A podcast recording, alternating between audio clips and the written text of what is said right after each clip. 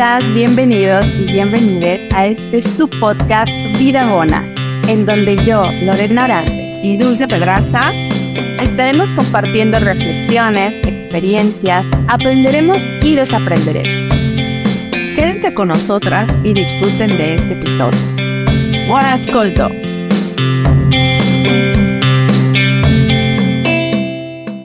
Bebés de luz, bienvenidos nuevamente a un episodio más de La Vida Bona. Tenemos cada vez más invitados especiales y esto nos da muchísimo gusto. Queremos agradecerles también la aceptación que han tenido con este podcast. Estamos felices, estamos muy contentas de poder compartir con ustedes. Y bueno, el día de hoy no es la excepción, tenemos una súper invitada. Eh, pero antes de tomar uh, de lleno nuestro tema de hoy, que va a ser un tema muy interesante, pues quiero saludar a mi máster, a mi máster, Lorena Orantes. ¿Cómo estás, bebé?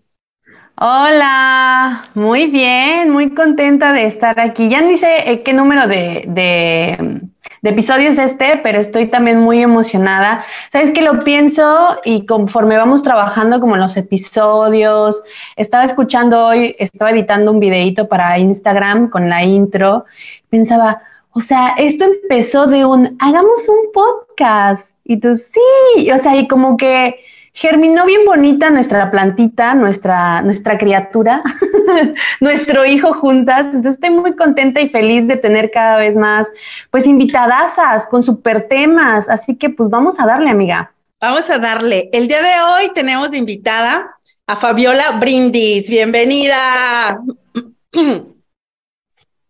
Hola, chicas. ¿Cómo estás, mi Fabi? bien, bien. Oye, este, eres otra mexicana también en Italia, tienes 10 años. Viviendo en Italia, sí, sí. 10 años viviendo en este continente y el día de hoy, este, pues vienes a platicarnos una historia muy interesante, ¿no? Tu experiencia. Pero bueno, yo me acuerdo de ti, empezamos, nos conocimos también siempre trámite Facebook. Me acuerdo que tú me escribías y me decías cosas muy bonitas y bueno, a partir de ahí, pues digamos que empezamos una bonita amistad, ¿no? Siempre compartes cosas muy positivas y en tu muro de Facebook compartes este como reflexiones, ¿no? Todo muy, ¿cómo puedo decir? Como eh, conceptos que nos hacen crecer y reflexionar. Y pues bueno, me da mucho gusto tenerte aquí con nosotros.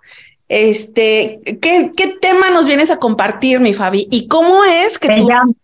¿Cómo tuviste las fuerzas de, de venir a contárnoslo? Eh, siempre he sido una mujer que no le gusta ponerse límites en, en, nada.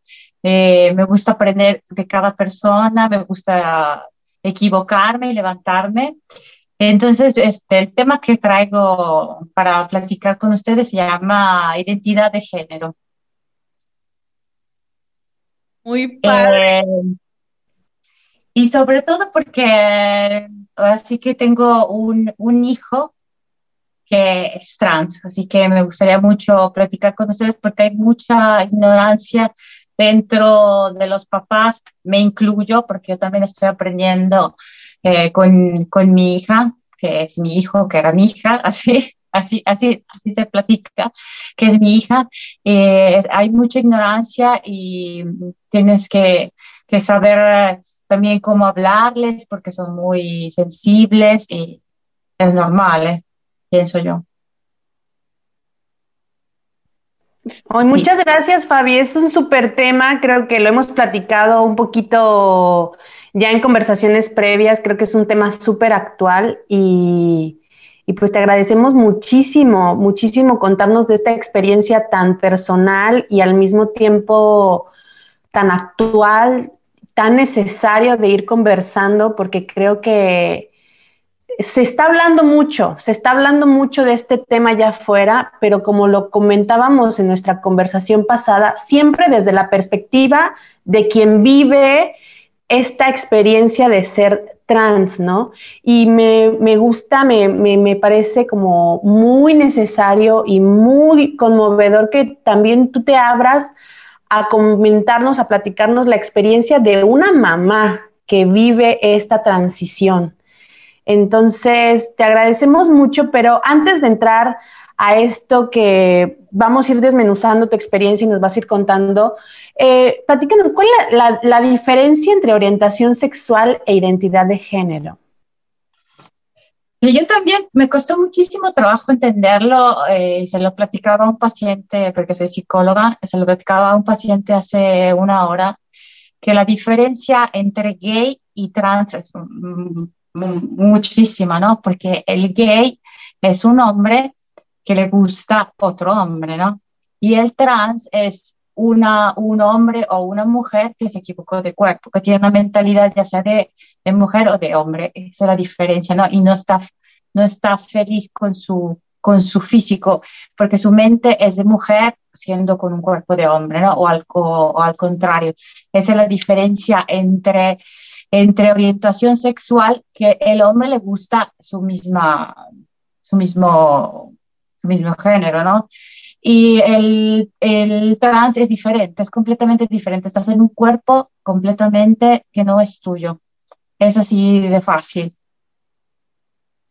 Oye, en caso de tu hija, entonces, eh, realmente tu hija es un es una mujer trans, ¿no? Era un, es nació niño, pero ella se identifica en un cuerpo de mujer. Sí, Es como si estuviéramos atrapados en un cuerpo que no es el tuyo. Ellos se ven, su reflejo siempre va a ser, o sea, de una, de una niña. Obviamente su cuerpo no lo es. Y, eso es cuando, cuando tienen muchísimos problemas.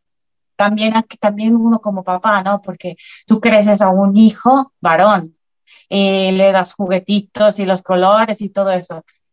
Pero cuando, cuando te dice tu hijo, eh, mamá, soy gay, yo le pregunté, ¿no? ¿Estás seguro que eres gay o, o no estás de acuerdo con tu cuerpo? Y en, ese momento me dijo, no, no, mi cuerpo está bien, solo soy gay. Y dije, bueno, ahí es una diferencia. Yo todavía no entendía muy bien lo que era, lo que era la, la orientación sexual y el, y, y el trans, ¿no?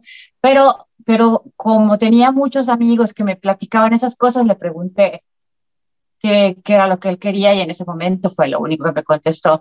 Pero de verdad que es muy diferente ser un papá a verlo de afuera, ¿no? Porque la gente los ve mal o tus amigos este, se, se quedan así como pensando, ay, viste que el, el jotito, porque así habla, ¿no? Vamos a hablar con las palabras que decimos los mexicanos, ay, ese jotito, ¿cómo es, no?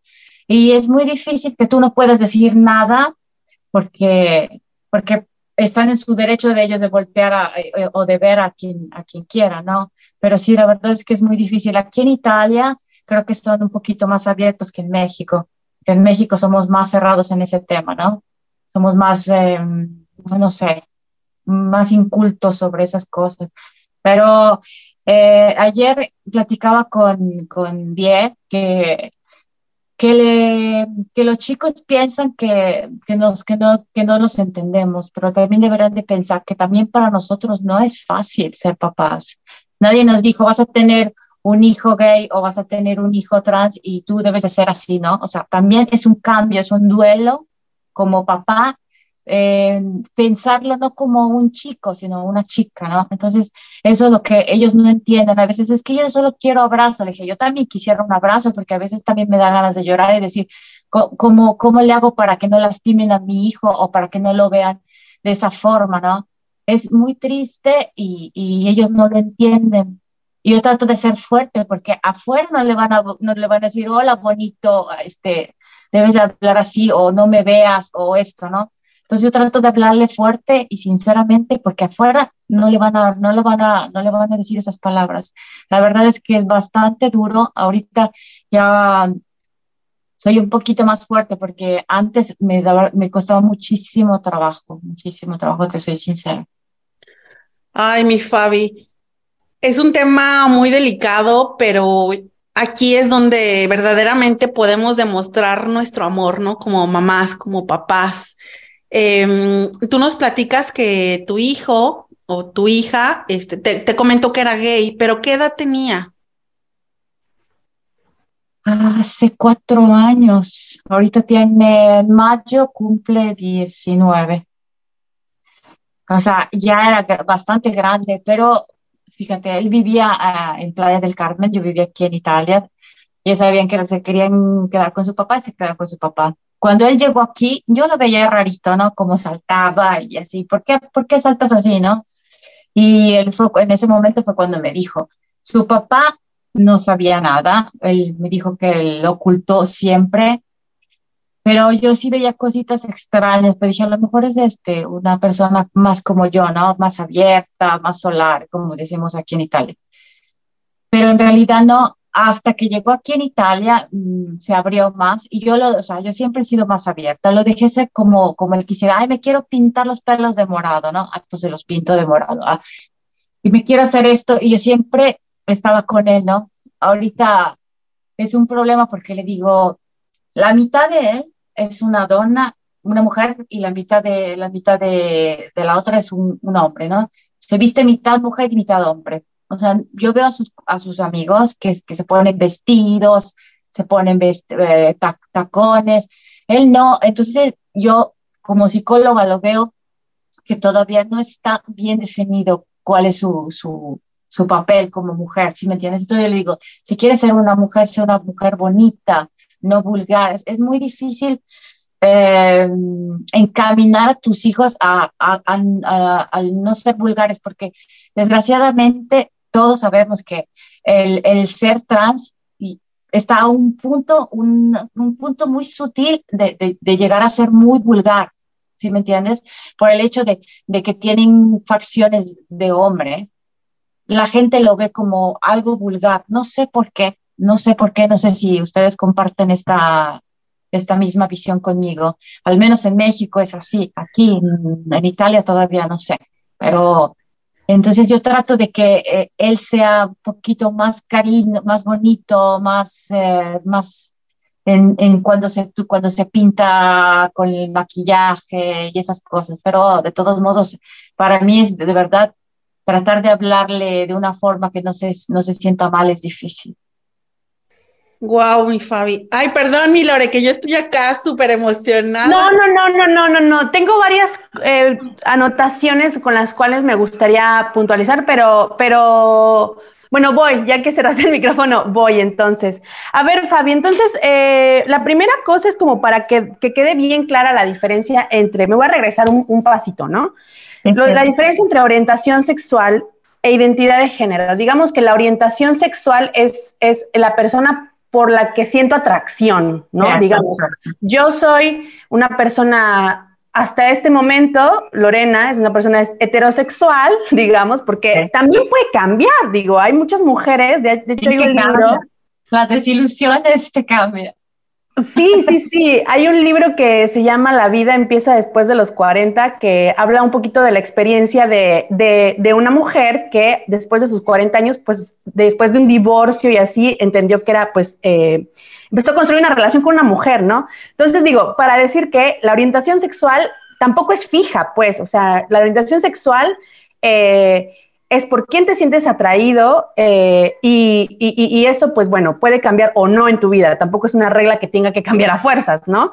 Solo que ahora con la apertura que hay, pues, eh, pues creo que son zonas que se van explorando mucho más por la apertura que estamos viviendo hoy de mentalidad, ¿no? Y la identidad de género, digamos que yo me identifico como una mujer, una mujer cis, ¿no? Una mujer cisgénero, o sea, me identifico como una mujer heterosexual, ¿no? Que me atraen los hombres, y estas serían como las, las grandes diferencias, para que, porque lo que nos explicaba tu hijo, tu hija, la, la conversación pasada, es que, por ejemplo, una persona trans, una mujer trans, una, un, un, una mujer que nació en un cuerpo de, hombro, de hombre perdón, y transicionó Ajá. al cuerpo de una mujer, no necesariamente va a sentirse atraído, atraída por Ajá. un hombre, ¿no? Puede también ser, puede ser que, sea, que, que, que, le atraigan las mujeres, aún haciendo la transición de hombre a mujer, ¿no? Pues eso es lo que no lo he entendido yo muy bien, de verdad, eso. Sí, por lo bueno, eh, hay que separar muy bien el tema de género, eh, perdón, de, de, orientación sexual y género, porque creo sí. que hay, es, el abanico es como inmenso, o sea, realmente sí. si es difícil de entender, entiendo perfectamente que es muy difícil de entender porque hay un abanico muy tremendo. Entonces, lo primero que me parece como importante puntualizar es como mantener en esta cuestión, sobre todo si somos mamás que vamos a, queremos acompañar a nuestros hijos en estos, eh, en estas realidades, en estos cuerpos que, que, que están viviendo tanta apertura y tantas transformaciones en esta actualidad siento que hay que mantener la mente súper abierta, ¿no? Súper abierta y de construir un montón de ideas. Por ejemplo, me llama mucho la atención el, tema que decías ahorita de que yo quiero que se vea de tal forma, ¿no? Eh, que sea una niña Karina, porque, y, al final son ideas, porque en realidad eh, también, claro, yo culpo mucho a lo que vemos muchas veces en la televisión, en las películas, en las series, o, cómo, o cómo han sido representadas estas realidades a lo largo de la historia, ¿no? Como siempre salían en películas, pues, eh, denigrados, ¿no? Haciendo papeles cómicos súper... Eh, eh, como que siento que se ha abusado mucho también, o hombres vistiéndose de mujeres, burlándose de las mujeres, que también lo que hablábamos la otra vez, ¿no? De la diferencia entre una, mujer trans y un hombre que le gusta travestirse, ¿no? Y creo que hay mucha confusión en estas cosas que al final no nos permiten ver con claridad cómo es que tiene que vivir eh, la realidad una persona que quiere, que no se siente en el cuerpo, de, en el cuerpo indicado, ¿no?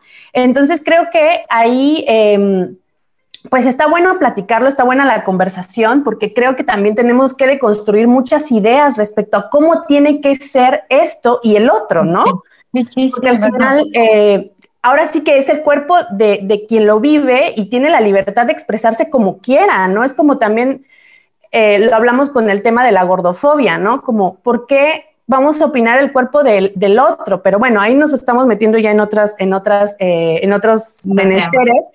Me parece también súper bonito lo que compartes a nivel de mamá, a nivel de, además una mamá preparada para acompañar de alguna forma a su hijo al nivel como de psicóloga, ¿no? La parte del duelo, que es bien importante esta parte de vivir un duelo, de, de, de reconocer primero que es un duelo, que las, familias sufren, ¿no? El tema de eh, que la persona con la que vivieron hasta tot años, hasta ciertos años, pues de repente empieza a desvanecerse para convertirse en alguien más, ¿no? Entonces, esa parte del duelo es muy importante trabajarlo, ¿no? Siento que eh, hay muchos duelos que no queremos reconocer porque son dolorosos, ¿no? Y el hecho de que tú digas, yo, yo viví un duelo, yo estoy viviendo un duelo, me parece como algo súper rescatable y que me gustaría que profundizáramos un poquito más en esa parte, pero y, al mismo tiempo me gustaría que nos contaras también cómo lo vive la, la familia, cómo lo vive la gente alrededor. Pues mira, yo te hablo, yo ahorita era, era casada con un italiano, es mi segundo matrimonio. Eh, ellos son con, mi esposo que era mexicano. Los traje a Italia y, bueno, no sabíamos que, que, que, Diego era así, ¿no? Entonces, fue también para él un duelo y también para la familia, lo cual no lo aceptaron para nada, para nada bien. De hecho, cuando lo ven, lo ven de arriba hacia abajo. Eh, es una cosa bastante, bastante dura para mí y, fue una de las, de las cosas que, que me hizo separarme de, de, él porque si uno como mamá, ¿no? Si no quieres a sus hijos, entonces mejor dejarlo así y ya. Fue una de las cosas más fuertes porque, de, o sea, de parte de su padre, de él, era bastante, bastante fuerte en el sentido muy patriarcado, del patriarcado, eh, y me lo trataban muy diferente. ¿Por qué no quieres trabajar? Haz esto. O no debes estar ahí terminando la escuela y estar en, el, en tu recámara encerrado, debes este, salir con chicos, o por qué no sales con chicas, ah, toma vino, o sea, esas cosas, ¿no? Mis hijos son muy tranquilos porque tienen un hermano más grande que tiene 20 años entonces, así, así los trataban. Para mí ha sido muy difícil. De parte de su papá, su papá propio mm, no lo acepta. Mi, me lo dijo llorando, yo eh, tengo que esperar que, porque tiene un año que no ve a su hijo, voy a esperar a Diego y no sé con qué me voy a encontrar. Dice, yo dile que por favor no se, que no se vista como mujer, que se vista como, como un hombre, porque no sé qué voy a hacer, no sé cómo voy a reaccionar. Es difícil decirlo, y sobre todo porque tú siendo mamá le dices, oye, no seas exagerado, ¿no? Pero eh, eh, entiendo también su parte de padre, ¿no? No sabe cómo reaccionar. Es difícil, la verdad es que es muy difícil. A mí me costó trabajo siendo mujer, me costó mucho trabajo. Todo el mundo dice, es que tú no aceptas a tu hijo así. No, no es que yo no acepto a mi hijo así. La diferencia es que la gente lo trata de diferente, no lo va a tratar como su mamá. A mí siempre va a ser mi hijo, hijo o hija, va a ser mi hijo. La diferencia es que las personas no son tan lindas como yo puedo ser como mamá, ¿no? El, el, el, el fuera, fuera de casa es una cosa que no tengo un control. Exactamente esa es la, la cosa, no tener un control de la situación, ¿no? Entonces, para uno como papá es muy, muy, muy difícil. No te lo estoy hablando como psicóloga, te lo estoy diciendo como mamá, porque en este momento no, no puedo actuar según la lógica, sino según mis sentimientos, ¿no? Entonces, para mí, de verdad, todo este, todo este duelo, lo, o sea, lo estoy pasando yo como mamá y yo pienso que también él como, como persona, ¿no? Afectada. Eh, desgraciadamente los, los hijos no ven ese, eh, ese, esa cosa, que es, no es como, un, como una, no es una enfermedad, porque lo, lo, lo digo, no es una enfermedad, pero es como una enfermedad, ¿no? En el sentido, el drogadicto también tiene que ser, tiene que, su familia tiene que ser este, curada, ¿no? La, la, este misma cosa es con, con este tipo de problemas, porque toda la familia está eh, en el estesa, en el estesa, en el esteso círculo, ¿no? Entonces afecta, quieras o no, a los hermanitos más pequeños, tipo, tienen hermanos de seis años, ¿no? ¿por qué te, por qué te, por qué te pintas? Se lo dice en italiano, ¿por qué te trucas, no? ¿Por qué te pintas la cara? ¿Y por qué te pones falda? O sea, todas esas cosas tú tienes que ir preparando también a, a los más pequeños y al pensar también qué le va a decir el padre a, a los, a, a, los mis hijos más pequeños, qué le va a contestar cuando le diga, ah, estaba Diego poniéndose zapatillas o se estaba poniendo una falda. Y todas esas cosas, tú como, como mamá, son presiones, son cosas que, que, que, no, que no, no puedes cambiar, ¿sabes? Pero bueno, es así. Ay, Dios mío. Oye, eh, ahorita yo me doy cuenta que nuestros hijos nos superan en el sentido de que tienen todo tipo de información al alcance, ¿no? Yo, eh, platicando con mi hijo mayor, tiene 15 años, él me sabe decir todo el tipo de banderas, todas las banderas que hay, si son trans, si son, bueno, todo este abanico del que hablaba Lorena, este, mi hijo se lo sabe de memoria por un lado yo le digo, ¿y cómo? O sea, ¿cómo haces para, para saber todo eso, no? Bueno, pues es un tema que me interesa y entonces ahí está disponible, pues yo leo y lo sé. Cosa que yo, este, yo, Dulce María, pues jamás me he puesto a investigar, ¿no? Y ahora que, que tuvimos la oportunidad de conocer a Diego, que justamente él nos explicaba, este, alguna de estas cosas, me queda muy claro que pues sí, que hay que estar al corriente, ¿no? Porque son nuestros hijos, esa información la tienen ahí y pues también tenemos que tener nosotros un poco, bueno, la apertura que ya decíamos para poder entender todos estos conceptos. La, la cuestión aquí, eh, tú mencionabas que, que Diego se, no, no sé si entendí bien, se viste de mujer de la cintura para abajo, algo mencionaste aquí. Mi pregunta es, ¿él ya pasó por un proceso de eh, quirúrgico o, no forzosamente tienes, un trans no forzosamente tiene que pasar por, por, por una cirugía para poder aceptar su cuerpo? No, yo pienso que eh, por lo que por lo que eh, poco que he escuchado, no precisamente se deben hacer los senos o, o hacerse cirugía, no. Él, todavía no está tomando ni pastillas ni nada. Ahorita está, apenas está yendo al psicólogo.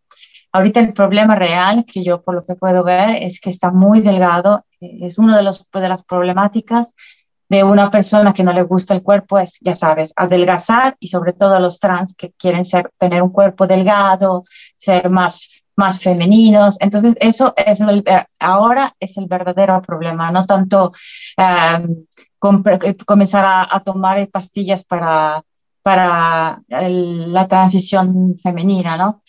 Entonces, el problema real ahora es tratar de que suba un poco de peso porque está muy, muy delgado. Eh, no quiere hacer ejercicio porque piensa que se, que se puede poner musculoso. O sea, son cosas que también él tiene que ir entendiendo que no por el hecho de hacer ejercicio haces músculos de, de hombre, ¿no? Yo le digo, yo hago ejercicios a casa y este, le digo, ponte a hacerte conmigo pilates, con las, con las ligas para estirar y que tu cuerpo se tonifique porque está tan delgado, te juro, los brazos son como más o menos como mi muñeca de delgado que está. Entonces, no está bien, se está transformando en un problema en lugar de una solución, ¿no? Entonces, tenemos que ver, ese es otro punto que tenemos que ver también, este, cómo ayudar a nuestros hijos, ¿no? Y esa es una de las, de las cosas que, que, se, que se, se tienen que hablar más adelante. Sí, definitivamente vamos a necesitar otro, otro capítulo este, para, para ampliar mucho más el tema. Eh, yo te hago una confesión. En algún momento también mi hijo me, me comentó que él quería usar faldas, ¿no? Hay un término que ahorita se me va de la cabeza, este, no binario. No binario, eh, donde, donde él me decía, no forzosamente dejo de ser hombre por el hecho de usar una prenda femenina. O sea, yo no tengo que encasillarme en lo que la sociedad me dice, que si soy hombre puedo usar nada más pantalones. Y si soy mujer puedo usar solamente faldas y vestidos, bueno, y pantalones, ¿no? Entonces, yo esto lo he visto inclusive con muchos artistas, ¿no? Ahorita no me acuerdo de nombres de artistas, pero han salido en, eh, cantando y en videos Em, con vestidos. Y por ser personajes públicos, este, habrá quien los critique, pero pues ya se está viendo también normal el dejar de, de, encasillarlos, ¿no? O sea, un hombre usando un vestido, bueno, está haciendo parte también de este... Ah, también pintarse, ¿no? Sí, las uñas. O sea, ¿cuántos hombres no hemos visto que también ya... Pero las uñas, las uñas ya, yeah, ándale, que ya es viejo eso, pero ponerse, ponerse las rayitas en los ojos, creo que también hubo una moda así, ¿no? Pero ahorita sí es propio mm, evidente que, que se visten de mujeres. Hay un grupo aquí italiano, ¿no? Que se viste propio de chicos con los corseras y todos, todos exuberantes. Sí, sí. Ahorita se está viendo un poquito más normal de, de, que los hombres se vistan de mujeres y que no, les, no por necesariamente sean gays o que les guste esas cosas. yo, es, yo estoy aprendiendo, te repito, estoy aprendiendo con, con, con mi hija, hija, porque si quiere que le diga, y también se quiere cambiar el nombre, eso sí ya me lo dijo, que se quiere cambiar el nombre, y pues eso es lo que él me dice, y voy aprendiendo. Sí, de hecho, justamente eso quería preguntarte, o sea, ¿cómo apoyar a tu hija trans? ¿Cómo apoyarlo? Yo pienso que la única forma de apoyarla es escucharla y decirle las cosas um, tal y como son. Por ejemplo, si yo veo que se está haciendo daño, decírselas, porque en ese momento están en ese duelo que piensan que, que nadie los escucha, que nadie los entiende y, a veces pienso que se sienten únicos en el mundo porque son tan, tan, tan, tan sensibles en que les digas eh, niña, niño, que se ofenden de todo. Entonces tienes que tratarlos con pincitas así, pincitas, para poderles decir algo. Es una de las cosas que, que siempre le digo deja de ser la víctima, porque no eres una víctima. Tú tienes que adaptarte y tienes que aprender a que la gente te respete por quien eres. Entonces, debes aprender a escuchar, sobre todo aprender a escuchar, eh, porque mm, si tú no, tú, no, tú no aprendes a escuchar lo que te dicen las personas, no vas a aprender. Entonces, son muchas cosas al mismo tiempo. En la edad, porque cualquier chico a esa edad son difíciles. Ahora imagínate el doble, ¿no? Porque ellos ni siquiera saben qué quieren, ni cómo empezar, ni qué hacer, los cambios, y sobre todo cuando, cuando, cuando tienen, empiezan a tener problemas de que, ay, es que estoy corto y me tengo que poner a, dieta o como poquito o como una vez al día bien y los, el, desayuno lo salto y solo cena, o sea, son muchas cosas, son muchos desórdenes que, que, que uno como papá debe darse cuenta, ¿no? Porque hay chicos que llegan con las drogas para, para salirse de su, de su de sus problemas, o sea, son muchas problemáticas. Yo, gracias a Dios, no tengo problemas de, de, esa cosa que mi hijo fume o que mi hijo tome o que es, es nada más estudia, está en, en su recámara con su música y, y obviamente que yo sé que que hay veces que me quisiera decir cosas, pero no me las dice, ¿no? Pero me doy cuenta porque lo conozco. ¿Y qué tienes? No, pues es que, no sé, un chico que debe hablarme no me habló, ¿no? Por ejemplo. Esas cosas, son cosas que, que tú los ves triste y si no, no eres un, un buen papá de entenderlo, no te, no te das cuenta, ¿no? Pero son, es, es exactamente lo mismo que una, que una mujer, solo que más sensible, mucho más sensible porque tienes que saberle, saberle tratar. Y te digo, tratar y uno como papá probar de, de, entender, porque es una cosa como un, como un disléxico, ¿no? Que todo lo ves al contrario. ¿Sí me entiendes? Exactamente esa es la forma de tu cerebro, un disléxico, que todo está al revés, así como cruzado. Entonces, también para, para mí como mamá sola, porque pues su papá no está aquí y su papá no lo ve y su papá no le pregunta y él le dice solo lo que, lo que piensa y lo que decide decirle, pero yo lo veo. Entonces es, es más difícil, es más difícil y, sobre todo también para mí en un país que no es mi país, es todavía más difícil porque yo tengo que buscar trabajar y tengo que buscar que, que él esté bien, que no le falte nada, que no quiere regresar no quiere regresar a México porque se siente bien aquí, encontró un lugar donde a lo mejor se puede abrir un poquito más con los chicos, tiene sus amigos, es, es, es, es, es difícil. Eh, guiarlos, pero no imposible, porque te digo, creces, creces con tu hijo al mismo tiempo, ¿no? Exactamente eso es, creces al mismo tiempo que ellos y, y aprendes de, de, de, sus lágrimas, porque también, también yo pienso que, que, sufrimos los dos, tanto yo como mamá, como él, como, como persona. Y pues ahora sí que lo único que, que, que les puedo dar de consejo es que escuchen, y traten de entender lo que no es fácil entender. No es muy, no es fácil, de verdad que no es fácil. Yo la estoy viendo dura. A veces digo, a mí me hubiera gustado, ya se lo dije ayer, a mí me hubiera gustado que tú hubieras sido mujer. Y, y no, no tendrías, no tendría que verte sentirte triste, ¿no? Sino a lo mejor escucharía decirte, ah, mamá me dejó el novio, o el chico que me gusta no me hace caso, o no sé, ¿no? Cosas no, cosas así normales pero obviamente me gusta, me toca escuchar de, es que el chico no me saludó y cosas así, ¿no? Por ejemplo. Eh, es difícil para, para nosotros dos, para tanto mamá como para él. Fabi, te abrazo, te abrazo fuerte porque eh, es muy duro, o sea, ya la experiencia de maternar en sí es dura.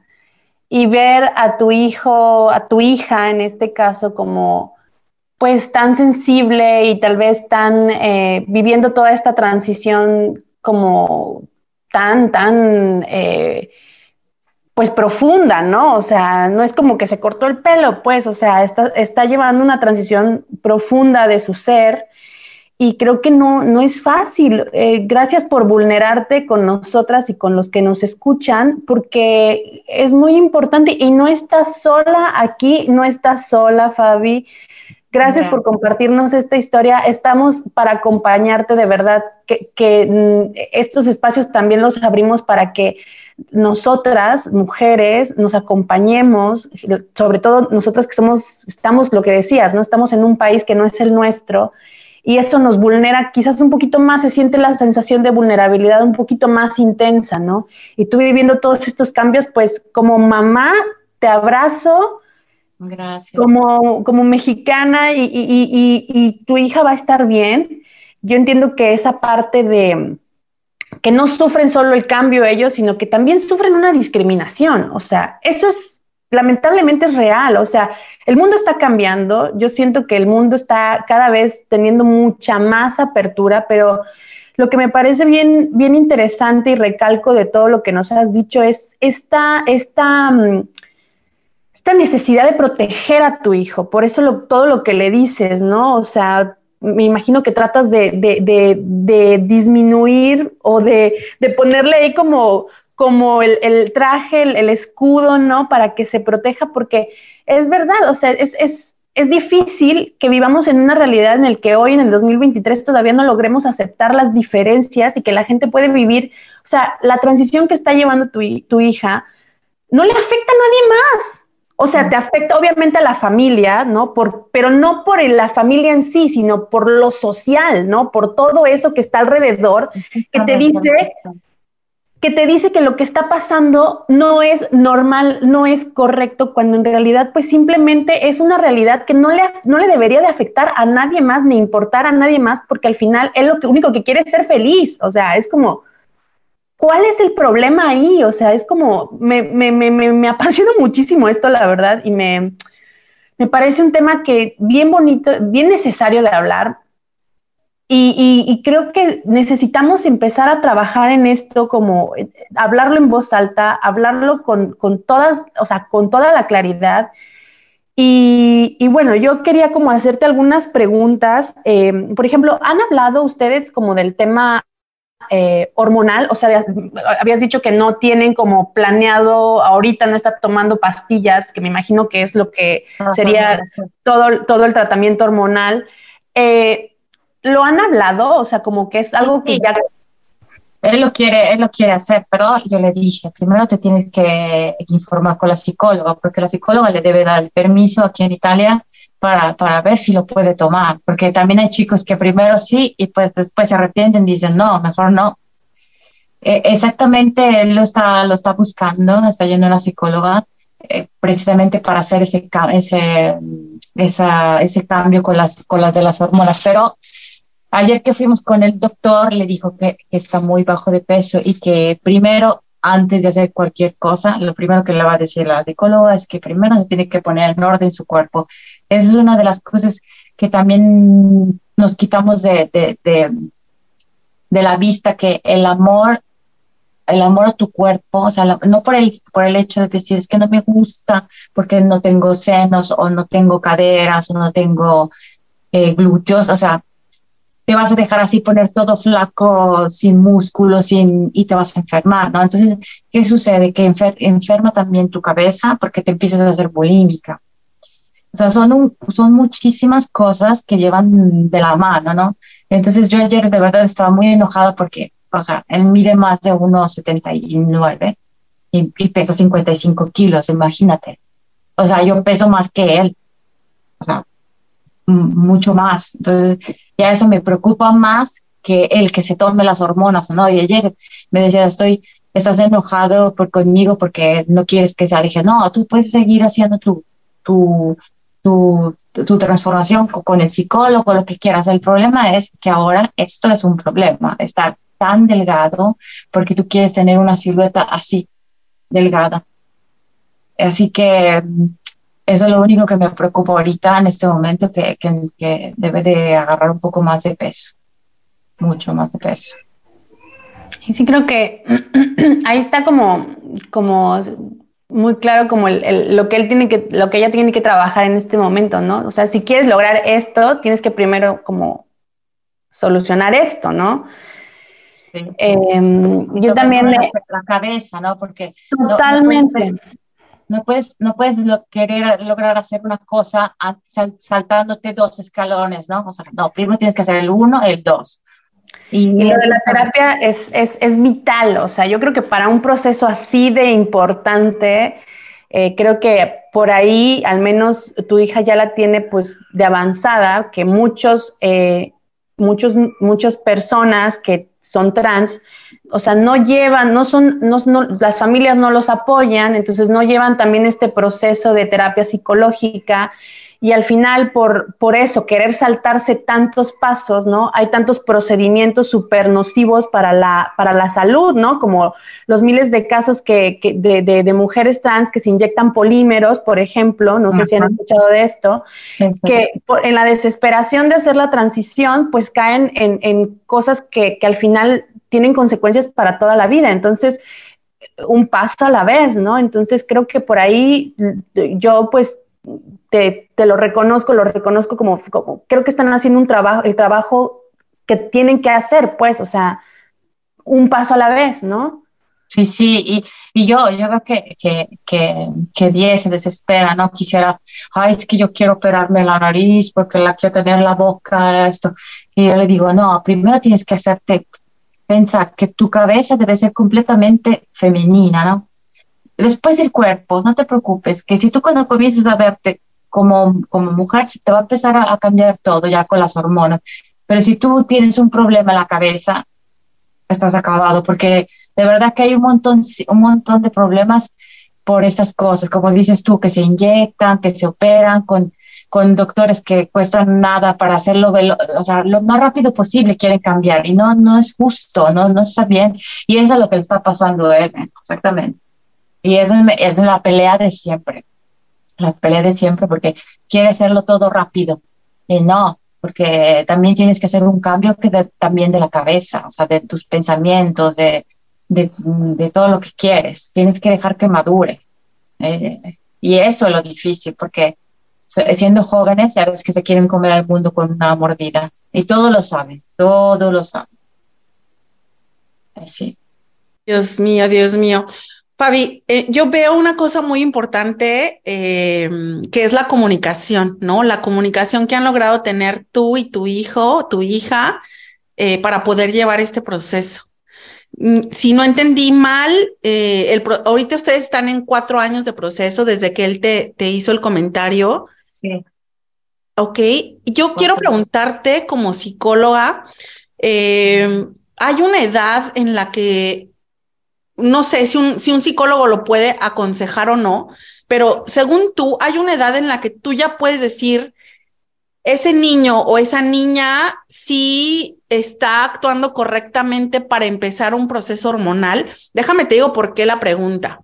En familia hay una, hay una sobrinita, pero me parece que ella tenía nueve años cuando ella comunicó a sus papás que se encontraba en un cuerpo incorrecto. ¿No? Entonces, a los nueve años, ella quería ya empezar a hacer la transición al sexo opuesto. Yo, sin criticar, sin juzgar, sin hacer ningún tipo de juicio, para mí era como que estaba muy chiquita, ¿no? O sea, nueve años, según yo, pero yo no soy una experta, por eso lo estoy preguntando a ti. Eh, ¿Consideras que ya es una edad como para empezar este proceso o cuándo sería la edad correcta? ¿O existe una edad correcta? No, yo pienso que no existe una edad correcta, porque si uno de adulto nos equivocamos, imagínate los jóvenes. Yo pienso que una edad correcta no, no hay. Eh, debes, estar debes estar propio seguro, seguro, seguro, y sobre todo la, porque hay psicólogas que se, especializan en todas estas pequeñísimas cosas que a un psicólogo normal no las vemos, porque son muchas cosas, como dices tú, son muchas esfumaturas que debes de ver. Pero yo pienso que a los nueve años, o sea, no, no, no, no tienes la madurez ni siquiera para decir que quieres estudiar. Imagínate que quieres hacerte de, de, tu cuerpo. O sea, puedes vestirte si quieres de mujer, de hombre de mujer, como lo que, lo que ella quería, ¿no? Que quería ser un hombre. Pero ya de, de cambiar así, no, yo pienso que, que es muy pequeña. Sí, sí. Aparte todo el tema hormonal, ¿no? Como que eh, siento que, bueno, hablo desde mi ignorancia, aquí metiendo mi cuchara donde no sé nada, ¿verdad? Pero creo que también cuando hablamos del tema hormonal en sí, creo que hay que tener mucho, o sea, como que sí hay que ir con especialistas, gente que realmente te sepa decir bien, bien, bien cómo, cómo está la movida, porque recordemos que, recordemos que las hormonas funcionan para mil cosas en nuestro cuerpo, o sea, si no hay hormonas, obviamente aquí no sé, en estos procesos hormonales me imagino que no es que te van a dar un shot de hormonas así la que sea, ¿no? Sino que trabajan con hormonas específicas. Pero supongo que también este, este, este como cambio hormonal tiene también muchas afecciones en otros, en otros ámbitos, no solo en el, en el sexual y en el de la apariencia, ¿no? Entonces, si yo estoy suponiendo, ¿verdad?, que debería haber al menos una madurez en, este sentido de los cambios hormonales. Y, bueno, aparte toda la parte eh, mental que tú dices que, o sea, si no estás, o sea, de verdad que sí hay casos de gente que pues se arrepiente después de la transición, o sea, y muchos casos que no, o sea, muchos casos que no, pero al final eh, esa parte de estar súper afianzado, ¿no? O sea... Hay, casos de, yo he escuchado casos con pacientes que, por ejemplo, dicen, no, es que yo quiero ser mujer, ¿no? Pero dentro de su cabecita, eh, ellos quieren cambiar su, su forma porque es la única, la única forma que la sociedad eh, ve que esté bien que un hombre y una mujer. Entonces, son gays, pero se confunden. Entonces quieren ser mujeres porque una mujer puede andar con un hombre. ¿Sí me entiendes? Entonces, en, esas pequeñas fumaturas y te puedes equivocar. Y no nada más hay uno, hay varios, ¿no? Que se han hecho propios, se han cortado todo y, entran en, en, depresión porque a lo mejor solo eran gays, pero ellos la única forma visualmente para ser aceptados ante la sociedad era ser una mujer. O sea, ¿sí me entiendes? O sea, son cosas bien, bien, bien, bien, bien sutiles, pero que son reales. Y eso no, no, lo, no, lo, no, no lo ven todos los chicos, ¿no? Que puede pasar eso, que la única forma para estar con un chico es eh, una mujer. Y lo hacen para, para ser aceptados. Puede ser, ¿eh? Te digo, eso, eso me pasó con, con uno de los pacientes. Ay, Dios mío, pues creo que hay mucho por, por estudiar, mucho por comentar, mi Lore. No, pues es que es un súper tema, o sea, a ver, yo les quiero ser muy honesta respecto a todos estos, eh, como que veo el discurso y será que mi algoritmo en redes sociales pues está muy alimentado por toda esta información, que luego uno piensa que ya toda la gente piensa así, ¿no? Con esta apertura y en realidad la mayoría de la gente todavía vive en los años 50, ¿no? O sea, no generalizo porque yo sé, lo hablábamos en el episodio con, nuestro invitado anterior, eh, Miguel, ¿no? Que ya eh, hablamos de la paternidad, ¿no? Y de cómo él es un papá súper activo y decíamos, sí, es que, o sea, esto no nos tendríamos, no tendríamos que felicitar al hombre por hacer lo que le corresponde. Lamentablemente no es la realidad aún y pasa también con estas cuestiones. Eh, la apertura está, está, se está dando, se ven medios, se ven estas figuras trans, eh, figuras con del abanico, digamos, del, del, arco iris, como que se ve, se ven más representadas, pero eso no significa que allá afuera haya una aceptación real.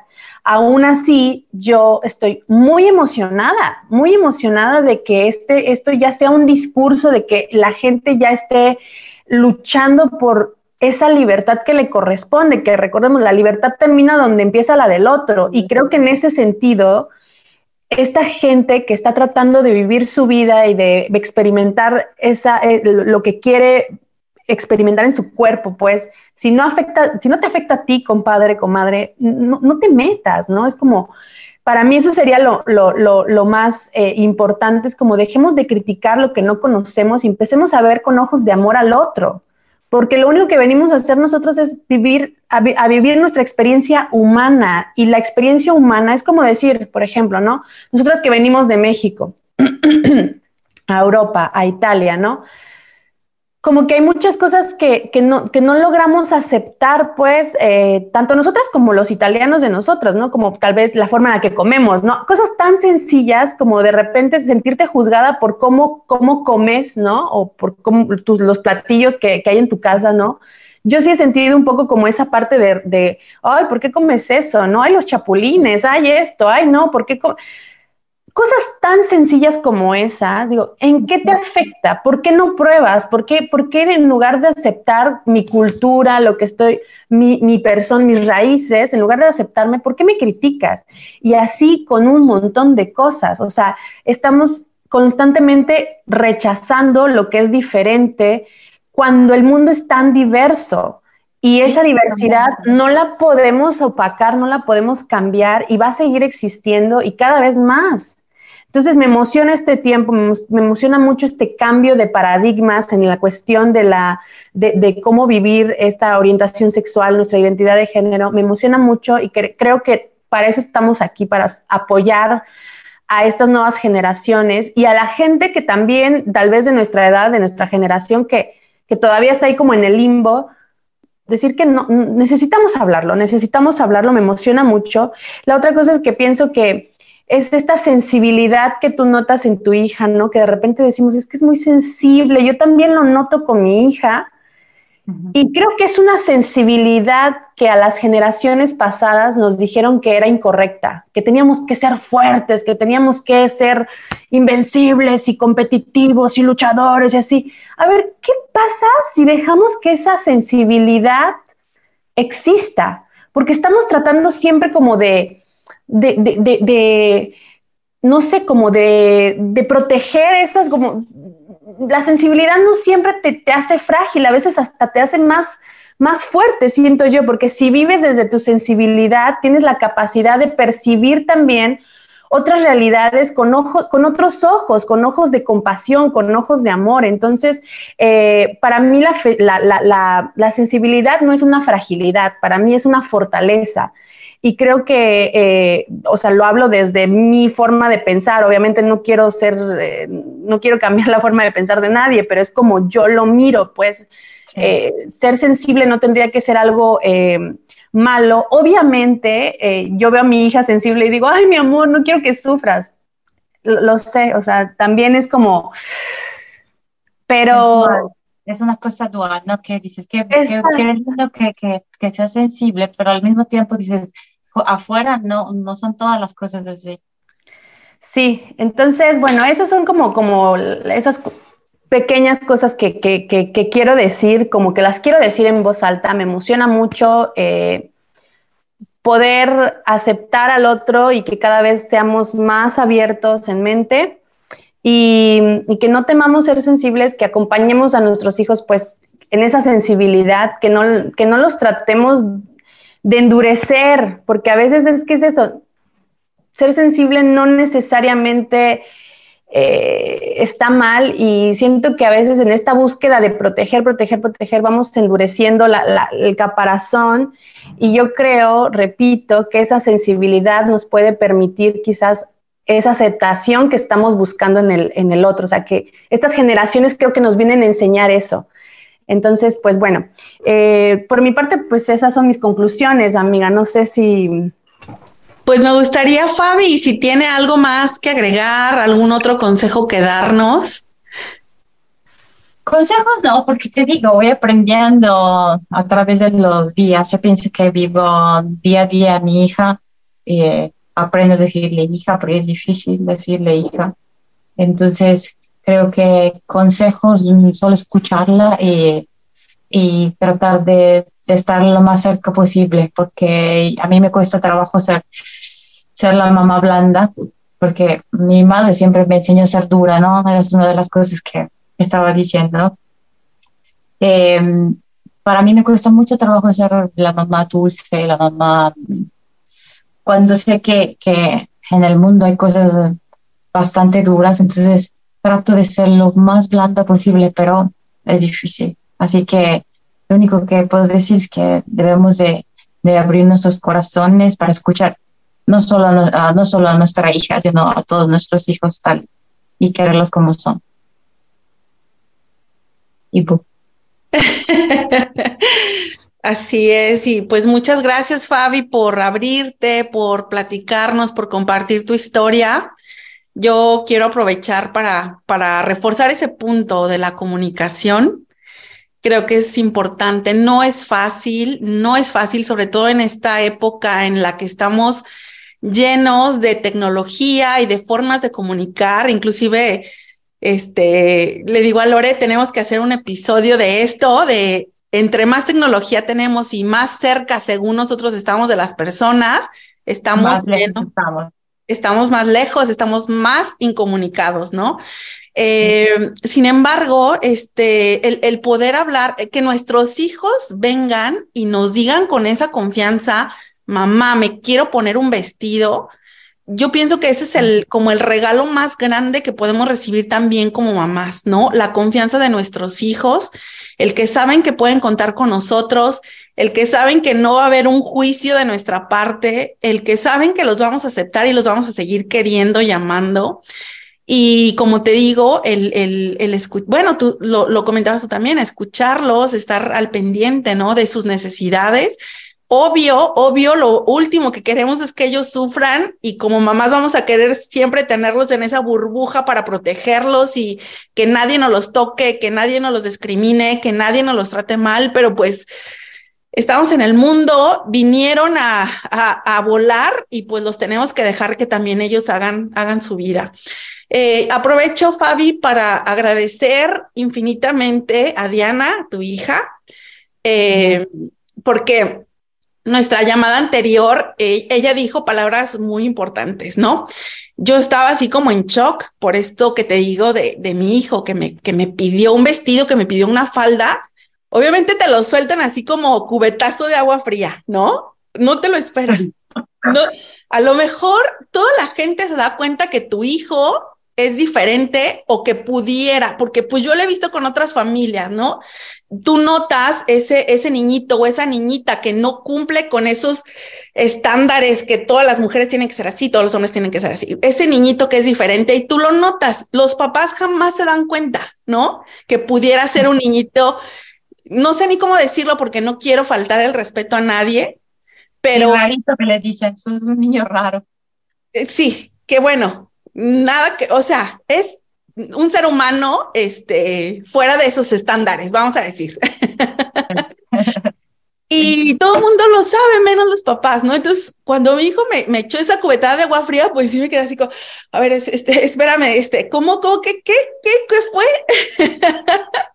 y sin embargo, fue el, el, a ver, tranquilízate, este, vamos a la tienda para que busque el, el vestido, la falda que quiere platiquemos, este, me abro a, escucharte, a, reconocer las necesidades que tienes. Sin embargo, este, hasta que no platicamos con Diana, con tu hija, le agradezco muchísimo porque dijo unas palabras que, me, que te digo que me quedaron aquí en el corazón, ¿no? Ella dijo, pregúntale a tu hijo cómo quiere ser llamado, cómo quiere que tú te dirijas hacia él. Sí, sí, es algo muy importante. Sí, es cierto. Y bueno, ya nada más eso va a dar eh, paso a la, a la apertura y a la comunicación, ¿no? Porque entonces ese hijo o esa hija, tú le estás preguntando algo ya de su ser y, y a partir de ahí empieza ahora sí efectivamente la comunicación, ¿no? Hijo, te amo, hija, te amo, aquí estoy, ¿no? Te apoyo en todo lo que quieras. Quisiera evitarte el sufrimiento, pero pues bueno, aquí estamos. Eh, eh, sí, es así, es duro. Ah, también a lo mejor yo a veces me, me, me, veo como muy dura por lo que estoy hablando, pero no quiere decir que sea dura, al contrario, es como, como una defensa, ¿no? Porque es, es de verdad es bastante duro, bastante, bastante duro, sobre todo para la, para, para la gente que está a mi alrededor. Pero muchas gracias por tus palabras, Dulce. Eh, por, por, decir que no estoy sola, de verdad que para mí es, muy lindo. Eh, siempre he pensado que, que las personas que vivimos en otro país son de verdad que no, eh, no es de todos, porque estar en un país ajeno al tuyo, mm, no cualquiera lo hace. Les mando un abrazote a las dos. No, las admiro un chingo, o sea, las admiro un montón. Eh, gracias por compartir esas, esa parte de, de, de su familia las admiro mucho, de verdad, las escucho, escucho ese amor de mamá tan poderoso, eh, lo que acaba de decir Dulce, o sea, me conmueve también muchísimo. Eh, gracias, gracias, muchas gracias, de verdad, es que es, demasiado hermoso esto y, y, ojalá todos los chicos que, que, están llegando a este momento de la humanidad con estas cuestiones que se están moviendo y se están hablando, pues ojalá que todos cuenten con una mamá que te diga, lo que decidas, aquí voy a estar. Así que gracias por eso, de verdad. Yo hubiera Y a mí me hubiera encantado tener una mamá como ustedes. Ay, adoptenme. adoptenme a mí en Sardeña. Acá te esperamos. Ay, pues creo que, que hay mucho por, por hablar. Este, nos encantaría tener a Diana si para ella es, es este, un gusto poder compartirnos también cuando sea el momento, no tiene que ser este año ni este mes, pero en, en algún momento, si ella desea compartir, pues aquí tiene un espacio. Le, por favor, hazle llegar mi agradecimiento, porque de verdad parece un par de palabras pudieran ser insignificantes, pero han, han tenido mucho, mucho valor. Este, pues yo creo que vamos cerrando, amiga, porque si no, aquí este, nos seguimos y yo empiezo a llorar, que eso es lo, peor. Ya tengo aquí mi caja de Kleenex para la, comercial.